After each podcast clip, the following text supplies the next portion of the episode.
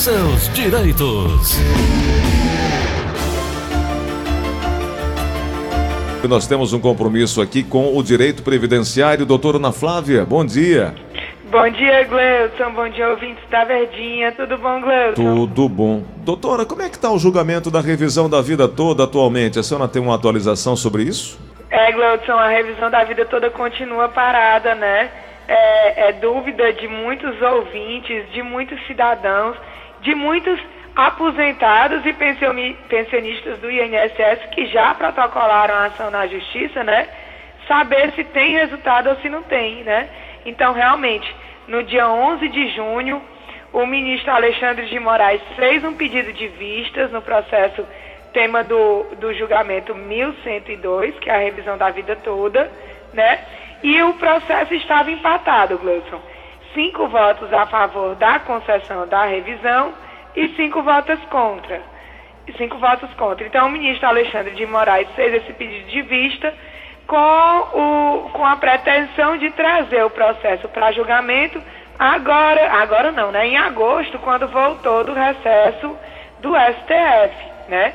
Mas até o momento ele realmente não trouxe o processo ainda para julgamento. O processo continua com um empate de 5 a 5, esperando o voto do ministro Alexandre de Moraes. Lembrando, Gleudson, que quando o ministro Alexandre de Moraes trouxer o voto dele, a depender do que lá estiver escrito, os demais ministros poderão mudar o voto já proferido, tá certo? Bom, então agora é aguardar, né, doutora? O, o, julgamento tem aí essa possibilidade de considerar todas as contribuições previdenciárias que o segurado tenha feito em sua vida profissional, incluindo aí as anteriores a julho de, no, de 1994, não é isso? Exato, Gleudson. A, a revisão da vida toda é, pretende é, fazer com que os salários de contribuição anteriores a julho de 94, ou seja, anteriores ao plano real, possam contar como salário para fins de cálculo de aposentadoria. Porque hoje em dia ele conta como tempo de contribuição, mas o valor do salário não entra para o cálculo da aposentadoria. Então a revisão da vida toda visa. Acontece muito, Gleudson, de pessoas que trabalharam muito antes de 94 e foram desacelerando, e depois de 94 tem dois, três anos de contribuição, mas já tem o tempo de contribuição para aposentadoria por idade, por exemplo. E aí essas contribuições anteriores a 94 são muito importantes para o cálculo da aposentadoria. Então, é um direito do, do, do aposentado, é um direito do pensionista, é um direito do cidadão brasileiro, tá? porque efetivamente verteu contribuições para o INSS, mesmo anteriores a 94, e aí é, essa decisão, é, se for contra essa revisão, será mais uma decisão meramente política, porque vai contra o direito dos segurados. Perfeito. Doutora Ana Flávia, um outro assunto que a gente também sempre busca aqui entender, e como a gente tem uma audiência muito capilarizada, inclusive em outros países, quem mora fora por exemplo, o brasileiro que reside no exterior, ele pode contribuir para o INSS? Isso, Gleudson, é uma dúvida que realmente o seu programa, a audiência é altíssima, tanto dentro do Brasil quanto fora, e já, já recebemos aqui vários WhatsApp realmente perguntando se em residindo no exterior, porque às vezes, Gleuton, a pessoa morou muito tempo aqui no Brasil e contribuiu, né? E aí tem interesse de continuar contribuindo para não perder o tempo já contribuído anteriormente e poder se aposentar. Então, sim, essas pessoas que moram no exterior, elas podem sim continuar contribuindo para o INSS. Sendo, Gleuton, que tem uma, um, uma informação que tem que ter muita atenção, tá? a pessoa que mora no exterior não pode contribuir como contribuinte individual, hum. o autônomo, tá? Hum. É uma vedação legal que está na Instrução Normativa 77 de 2015, que diz é vedada a inscrição na, na categoria de contribuinte individual para o brasileiro residente ou domiciliado no exterior. Então, quem pretende contribuir para o INSS morando fora tem que fazer como segurado facultativo, tá certo? Tá certo. Entendi, doutora. Então, E o- aí, como é que faz esse pagamento, isso, Gleuton? como é que é feito? né? Uhum. O pagamento do INSS para quem reside no exterior, ele pode ser feito através da emissão de guia de recolhimento na Previdência, que é o GPS, né? Aquela guiazinha. E aí o pagamento é feito pelo próprio, é, eletronicamente pelo aplicativo do banco que ele é vinculado aqui no Brasil. Então é uma possibilidade que facilita bastante o pagamento da contribuição para quem mora no exterior. E quais Agora, as é vantagens? Gleuton. Oi? As vantagens. A vantagem é conseguir manter esse segurado do INSS para visando sempre uma aposentadoria, mas caso em, nessa espera por atingir os requisitos da aposentadoria, se essa pessoa venha a ter filhos, né, venha a sofrer um acidente, uma doença grave, pode usufruir de todos os direitos da Previdência. Pode receber salário maternidade, auxílio doença, uma aposentadoria por invalidez, pode usufruir de todos os benefícios do INSS, tá bom? Importante que é, essa pessoa que está pagando do estrangeiro, né, que mora fora e está pagando o INSS à distância, ela tem a, a- a- a opção de escolher desde o valor fixado sobre o salário mínimo até o teto do INSS. E aí, nesses casos, Gleuton, é sempre bom fazer um planejamento previdenciário para saber o que é que já tem de contribuição e não acabar pagando o INSS mais do que o necessário. Doutora, além de, de tudo isso que foi dito, desses benefícios, tem o benefício por incapacidade, eh, em caso de acidente ou doença incapacitante, e também salário maternidade, né? Sim, pode. O auxílio, é, os benefícios por incapacidade são auxílio doença, auxílio acidente e aposentadoria por invalidez, né? Então, é, a pessoa estando segurada, ela tem sim direito a esses benefícios, como também de pensão por morte, né, Gleuson? Deixar para, para os entes queridos que fiquem pós a morte. É isso, para deixar isso muito claro e que as pessoas que estão nos ouvindo agora possam entender melhor e como fazer. Doutora, quem mora fora, pagou um período e aí quer retornar, aqui a gente sabe que vai, compra lá o carnezinho, continua pagando. E quem mora fora que teve essa lacuna, o que, que pode fazer para atualizar e pagar o período atrasado? Ah, Com relação ao pagamento em atraso, Gleuson, é, cada vez mais o segurado que, te- que pretende fazer isso tem que ficar muito atento e bem auxiliado, tá, Gleuson? Antes da reforma da Previdência, o pagamento em atraso já era um, um assunto é, bem nebuloso porque existem vários requisitos para ele acontecer. O primeiro deles é que tem que ter um pagamento em dia como contribuinte individual antes do período de lacuna que se quer pagar. Então, por exemplo, para uma pessoa que trabalhou a vida toda de carteira assinada, que quer pagar lacunas entre um contrato de trabalho e outro, não é possível fazer isso. E às vezes, se a pessoa fizer, ela vai estar colocando dinheiro junto ao INSS e não vai poder usufruir das vantagens dele, tá? Perfeito. Importante também que o segurado facultativo, que é essa categoria que o estrangeiro, que a pessoa que mora no estrangeiro pode pagar, ele só pode pagar em atraso os últimos seis meses, tá? Não pode pagar contribuições atrasadas mais do que seis meses. Então tem, tem várias peculiaridades com relação ao pagamento em atraso, tá? Existe agora uma nova instrução normativa do INSS determinando que o pagamento em atraso não enquadra o segurado nas categorias de, das regras de transição da aposentadoria. Então, está bem nebu- nebuloso a questão do pagamento em atraso e é muito interessante quem tiver interesse de fazer, não fazer sozinho, fazer acompanhado de um advogado especialista em previdência, Gleuson. Eu não digo nem acompanhado, às vezes, de um servidor do INSS, porque às vezes as, as informações não vêm corretas, tá? Mas procurar uma pessoa especialista para poder auxiliar nesse assunto. Perfeito. Vamos para as perguntas dos nossos ouvintes, doutora? Com certeza. Vamos lá, Lu, quem fala? Roberto. Diga lá, Roberto, qual é a pergunta, meu amigo? Fala um pouquinho mais alto, por gentileza. Tá ok, Gleito Rosa. Bom dia, Gleito Bom Rosa. dia, meu amigo. Vamos lá. É o Roberto. Bom dia, doutora Ana Flávia. Bom dia. Doutor, é o seguinte, meu problema é porque eu fiz um pedido de BPC e foi negado. Então, se eu recorri e o juiz me deu esse pedido, Aí então, se agora eles me pagaram outubro e novembro, mas só que esse pedido está com, tá com 20 meses. Então, eu recebi só o, o, outubro e novembro, a minha pergunta é sobre o retroativo. Ele não vem junto com esse vencimento, não? Não, seu Roberto.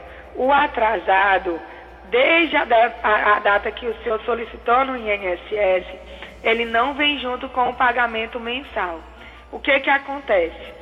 Como o senhor pediu na justiça, quando é julgado em primeiro grau, quando é julgado pelo juiz da primeira instância e ele concede o benefício, como é de, geralmente os benefícios previdenciários eles são de caráter alimentar, os juízes concedem a tutela antecipada. O que é isso? Eles determinam que o INSS comece a realizar os pagamentos, mesmo o processo ainda não tendo sido finalizado. Então, ocorre a implantação do benefício, ou seja, o senhor começa a, a receber o mensal, como o senhor está dizendo que já recebeu outubro e novembro, e o processo continua tramitando. O INSS pode apresentar recurso, o seu advogado pode apresentar recurso, aí vai para a turma recursal e esse processo pode chegar até o STF em Brasília. Então, enquanto está tramitando o processo, não existe o pagamento dos atrasados, só esse mensal, tá certo? O pagamento dos atrasados só é liberado depois que o processo transita em julgado ou seja, depois que não cabe mais nenhum recurso, tá certo? Perfeito, ficou bem claro. Vamos para mais uma pergunta chegando aqui na linha da Verdinha. Alô, quem fala? Alô? Alô? Oi, quem é? É, é João Boas. Diga lá, João, qual a pergunta, meu amigo? É, não, eu gostaria de perguntar para a doutora, porque a minha esposa, ela está voltando um ano e seis meses para completar 65 anos, ela nunca pagou. Adianta pagar, desse ano, seis meses, pagar alguma coisa no INSS, ou deixar sem pagar para fazer o LUA dela. Doutor, o que fazer, hein? É, com, com, é, se ela nunca pagou, Gleuton, é, a aposentadoria por idade aos 61 anos, né, da mulher, precisa de pelo menos 15 anos de contribuição, uhum. salvo o, os casos do segurado especial, né, Gleuton? que são os pescadores, artesãos, marisqueiras e agricultores. Né? No caso desses segurados especiais, eles não precisam realmente pagar o INSS, precisam só comprovar que trabalhavam nessas categorias. No caso dela, se ela não se enquadra nessas profissões, não adianta ela pagar agora só um ano e seis meses, tá? Por quê? Porque ela ainda vai pedir o LOAS ao idoso porque ela não vai completar os 15 anos para aposentadoria. Lembrando que isso no caso de ela nunca ter pago nada, tá? Porque se ela tiver pago 10, 20 anos atrás, mas se tiver pago um bom período, pode ser que ela tenha o tempo, né? Assim, o, o período, mesmo que passe muito tempo sem pagar, o tempo de contribuição não se perde. Então, assim, só adianta pagar se tiver algum outro período para juntar e tentar atingir os 15 anos. Se não for esse o caso, é, ela pagará só para ter a qualidade segurada e é, que, que para benefícios como auxílio doença, uma aposentadoria por invalidez, tem a carência de 12 meses. Então ela vai pagar um ano para ter a carência de um benefício e daqui a seis meses pedir um LOAS. Tá certo. Muito bem, vamos para mais uma pergunta na linha da Verdinha. E tem aqui também no WhatsApp chegando é, diversas perguntas. Gleudson Rosa, minha esposa, passou por uma cirurgia no dia 5 de novembro, foi agendada para dar entrada no INSS e no dia 8 de março. Ela está querendo saber, o, o Salles do Genibaú está querendo saber se está certo esse prazo. De 5 de novembro para 8 de março. Deve ser 8 de março do ano que vem, claro, né? Do ano que vem, Gleudson. É, a gente já, já, até já tem comentado muito isso, né, Gleudson?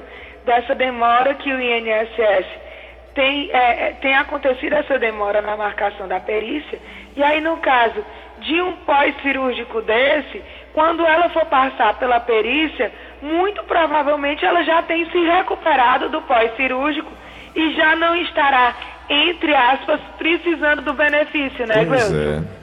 É, realmente tem acontecido muito isso no INSS. É, pode ser que a pessoa possa procurar ajuda para entrar com mandado de segurança, né, Gleudson? Porque marcar uma perícia para março, quando a pessoa está operada agora, é a mesma coisa que está negando o direito. Você concorda comigo? Com certeza, doutora. Não é? Então, assim, realmente tem acontecido esse, esses absurdos, tem acontecido, e aí às vezes a pessoa vai para a perícia, o perito, muito, muitas vezes parciais ao INSS, não, eu estou examinando ela agora, agora ela não tem doença. Realmente, meu irmão, agora ela não tem doença não. Ela tinha doença quando ela foi à cirurgia e procurou o INSS para agendar o benefício, né? É isso aí. Bom, tem uma outra pergunta no WhatsApp aqui da Verdinha, vamos conferir. Bom dia, Gleison. Bom dia. Eu queria saber da doutora Ana Flávia, porque minha, minha esposa, ela trabalha com reforço. Ela fez uns exames e quando foi fazer o exame, dar um negócio de laser, tacaram um raio, no, raio laser no, no olho dela, ela ficou sem poder enxergar direito, entendeu? E eu queria saber se, se ela tem direito à aposentadoria por não, não poder enxergar mais. Assim, enxergar bem, né? Mas ela enxerga ainda um bocado. Doutora, tem jeito? Não, aí a cegueira, ela dá direito sim ao benefício. Agora, ele disse que ela não enxerga bem, mas ela enxerga um bocado, né? Um bocado, Gleuton. Eu creio que ela ainda esteja enxergando, né? Uhum. Teria que ver aí, é mais a, a responsabilidade civil da empresa ou do médico que ocasionou essa lesão no olho dela, né? Eu acho que não seria uma, uma questão previdenciária. É, é verdade. Seria uma questão mesmo de ressarcimento de danos aí, se efetivamente foi um erro que ocorreu, né? Uhum. Vamos para mais uma pergunta chegando aqui no WhatsApp da Verdinha. Bom dia. Bom dia. É eu queria só tirar uma dúvida, doutora. Eu trabalho na empresa há 20 anos, certo? E nos últimos 15 anos eu só trabalho por produção. Eu não recebo salário da empresa. O meu salário, que aparece no contra-cheque, é, um, é um, um valor retirado da minha produção e não o salário que eles me pagam. Nesse caso, né, é, eu teria direito a um salário, procurar os meus direitos na justiça. Aí é trabalhista, né? É trabalhista. Vamos encaminhar então. Tem mais uma pergunta chegando aqui. Vamos lá, Assunção. Bom dia, Gleidson Rosa. Bom dia. gostaria de saber sobre a respeito aqui do meu primo, que ele trabalha numa firma e está recebendo auxílio doença. Só que está com oito meses que não recebe. Já fez a perícia e tudo e nada. E ele gostaria de receber, a carteira dele ainda está assinada, ele gostaria de saber se o que ele pode fazer para receber o FGTS. O FGTS está sendo liberado para os trabalhadores ainda. É um ele outro processo trabalhista é também. É outra né? trabalhista, né, Gleuton? É. Enfim, Doutora, quero te agradecer pela oportunidade de conversar conosco hoje, trazer as orientações previdenciárias nessa manhã. Amanhã, quinta-feira, voltaremos a conversar mais. O contato que a doutora disponibiliza para ajudar é 3244-6025, 3244-6025 e o 99686-3123. Doutora, obrigado por hoje, hein? Eu que agradeço, Gleudson. Fiquem todos em paz, com saúde e até amanhã, se Deus quiser.